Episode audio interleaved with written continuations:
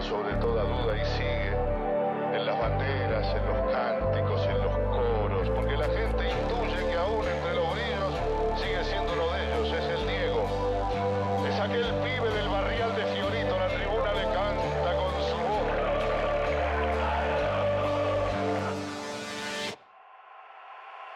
¡Barrilete cósmico!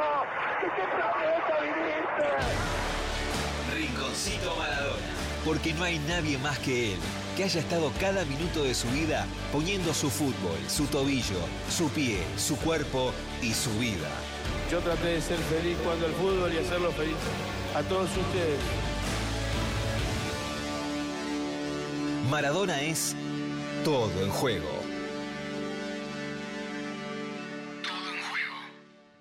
Con perdón de las damas ¿Qué cosa? que la sigan chupando. Qué lindo el Diego Dance, eh, qué lindo. Te la sigan No puedo chupando, quedar te la sentado, chupo, Moderna, tengo que- te la chupo, te la Mirá, chupo, se- te la chupo, se te va la cadera.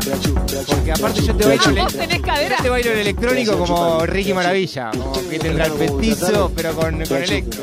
Es- En mi cabeza pasa eso. Pasa Ricky, pero suena electro. Entonces sale, ¿viste?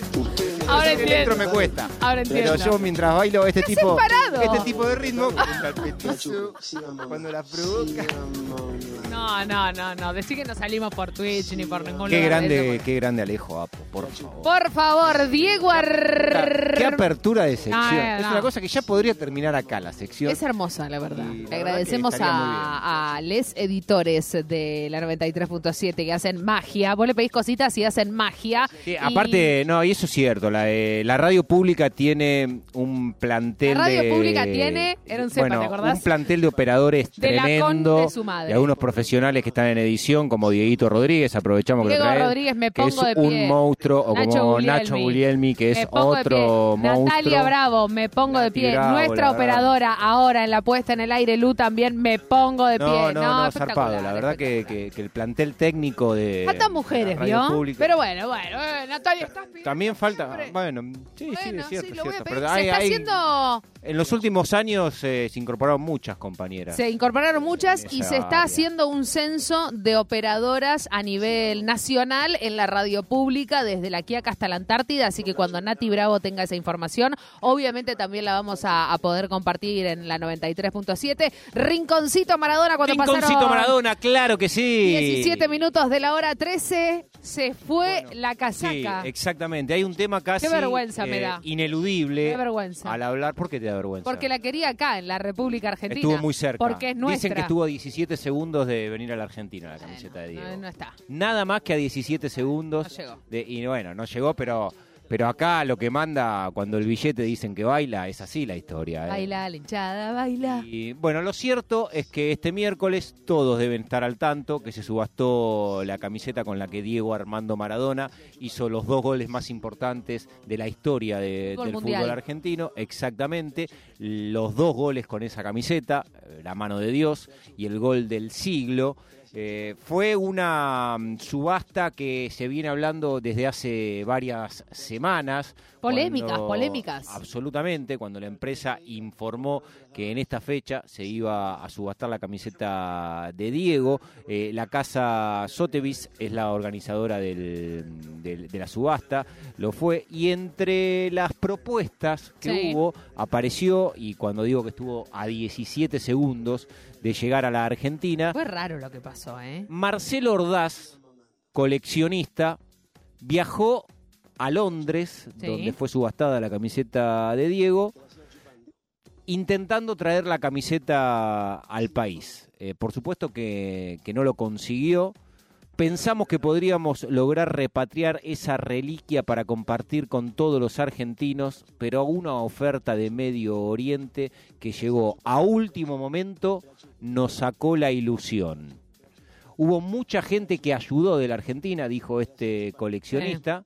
Eh, su- la oferta que hizo, la máxima oferta de Marcelo Ordaz, la última. La en última, subasta, la de los 17 segundos. Sí, fue de 5.500.000 eh, mil, eh, libras esterlinas. Ah, bueno, estuvo lejos igual. Bueno, después vino la oferta superior a esa. Esta Del fue la, jeque. la que la Claro. antecedió. Esa fue la última. Bien, Exactamente. te sigo. Bueno, el esfuerzo de Marcelo Ordaz no fue individual.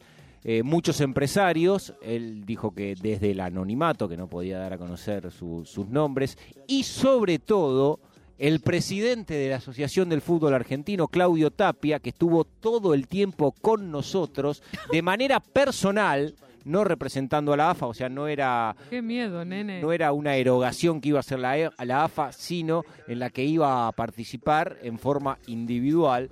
Claudio Tapia eh, apoyaba a, mm, económicamente a Marcelo Ordaz y Ah, también, ¿él le estaba poniendo la guita? también era uno de los que colaboraba. Te la imaginas que esta, mierda. eh, esta cantidad de dinero no es solamente de una persona. Y también dijo que quien participaba en la colaboración era Gerard Piqué Ah, mira, estaba metido también. Últimamente Sí. está metido en todo. el- en todo. Sí.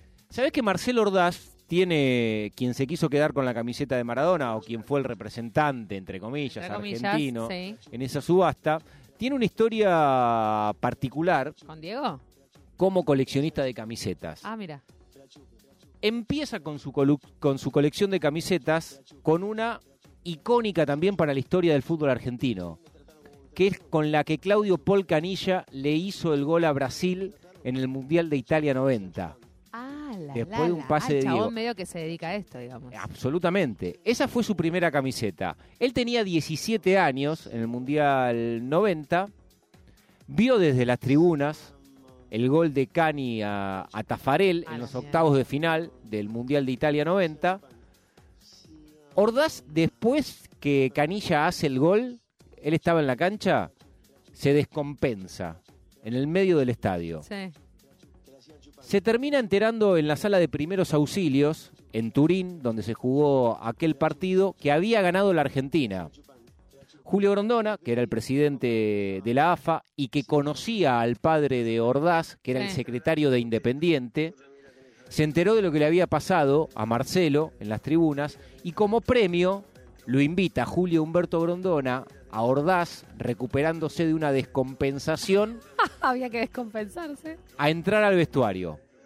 Ah, Argentina le había ganado a Brasil en el Mundial en un partido histórico, donde Brasil, lo voy a decir en términos de la Sorbona de Francia. Ah, Bien, perfecto. Brasil lo cagó a pelotazos, quizás como Bárbaro. nunca otro equipo en la historia de la Argentina. Buenísimo, Pero Argentina perfecto. le ganó a aquel Pero le partido. ganó, bárbaro. Exactamente.